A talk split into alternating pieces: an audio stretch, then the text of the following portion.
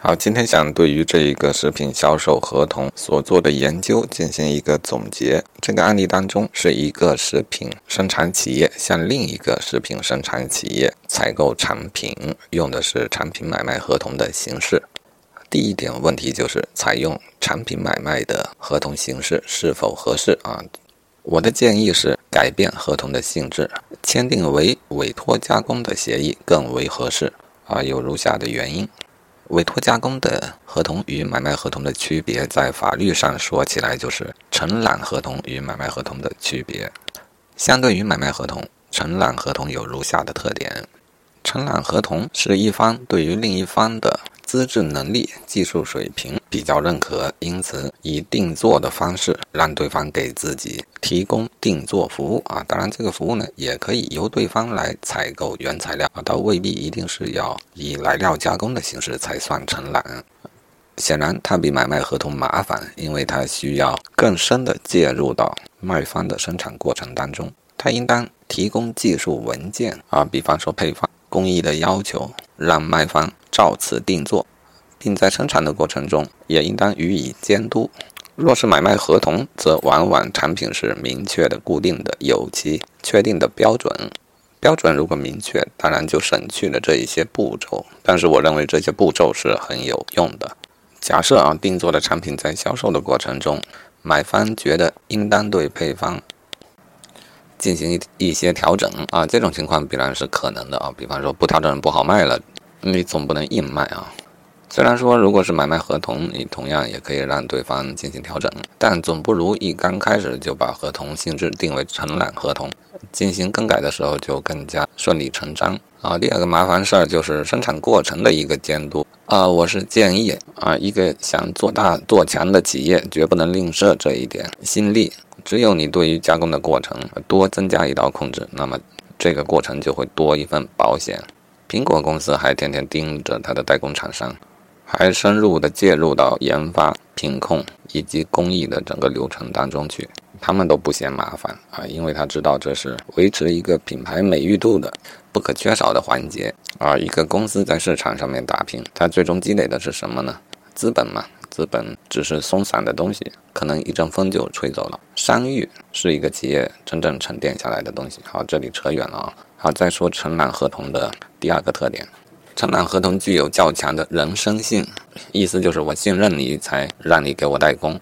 对于你的资质和能力，我是进行过评估的。如果你因为啊产能或各方面的问题供不上货，胡乱去外面买一些产品来糊弄我是不行的啊！这就是承揽合同的一个人身性啊。放到我们这个合同当中来看，一个食品食品生产企业向另一个食品生产企业进行委托加工。鉴于食品生产这个行业的监管规定，受托方的资质是必须符合条件的啊，也必须是食品生产型的企业。也就是说，合同也是有较强的人身性，不是随便到外面采购一些产品我都可以接受的。好，从这个特点来看，它也符合承揽合同的性质啊，因此最好以承揽合同的形式来签订。承揽合同当然也可以有许多叫法，比方委托加工啊，或者 OEM 协议，诸如此类都是可以的。它们都属于承揽合同啊。第三个特点，承揽人对承揽工作承担保密义务，我认为这一点也是很重要的。毕竟你用自己的品牌卖了，实际是他人生产的东西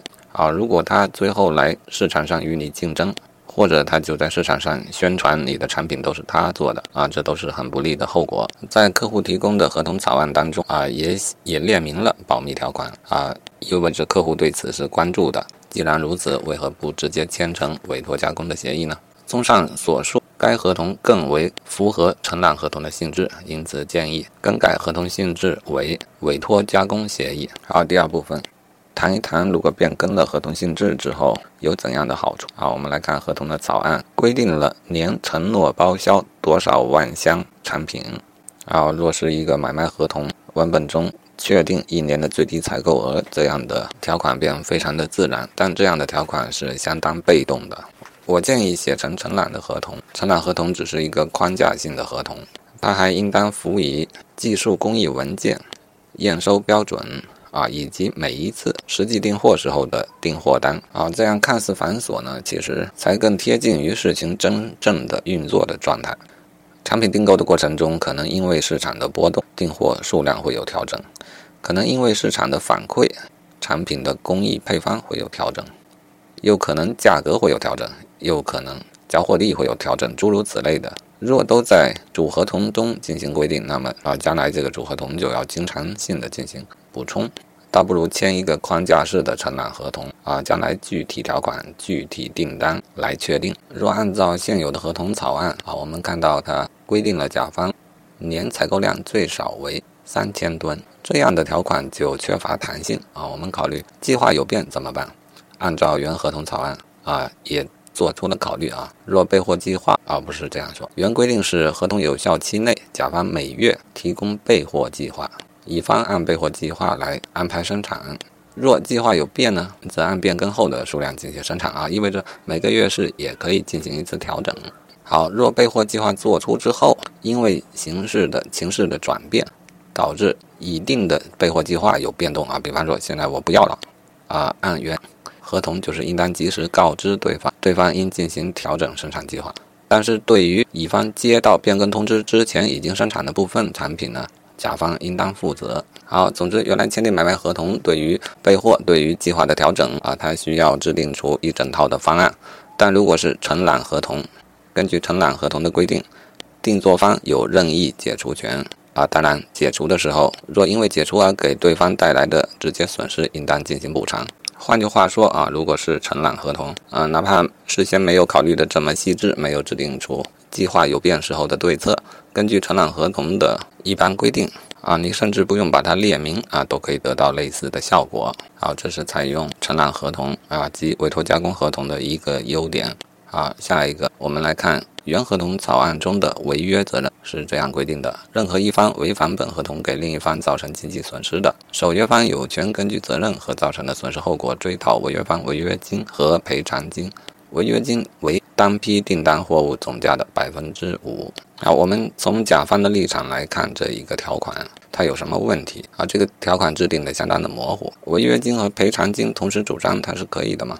啊，另外，所谓的单批货物、单批订单货物应当如何界定啊？因为原合同中可没有提到按实际的分批的订单进行交货啊，它这里写的是备货计划。啊，如果不把每个月的备货计划看成订单的话，那甲方的年最低采购量三千吨就变成了订单总数啊，这会导致整个订单的标的极大，也会导致违约金极大啊。固然，真正发生纠纷的时候可以请求法院对于显然不合理的违约金进行调整，但又何必惹这个麻烦呢？啊，因此建议签订为委托加工协议，尽量不体现年最低采购量。并且要明确列出实际交货按实际订单进行。啊，以上是我认为该合同中比较重要的问题啊。另外有一些细节的问题也做一个记录。在原合同草案中规定了产品用塑料周转箱包装，这里并没有提及产品的标签要求。根据该产品的性质以及客户的经营范围啊，我认为它的这种产品类型应当属于预包装食品，那么就应当按照食品安全国家标准预包装食品标签通则赋予合规的标签啊。然后关于争议的解决方式啊，若希望争议的解决方便、快速且保密呢，可以约定仲裁啊。若约定以诉讼的方式解决争议，那尽量写己方所在地法院啊。好了啊，目前发现的问题就是这一些。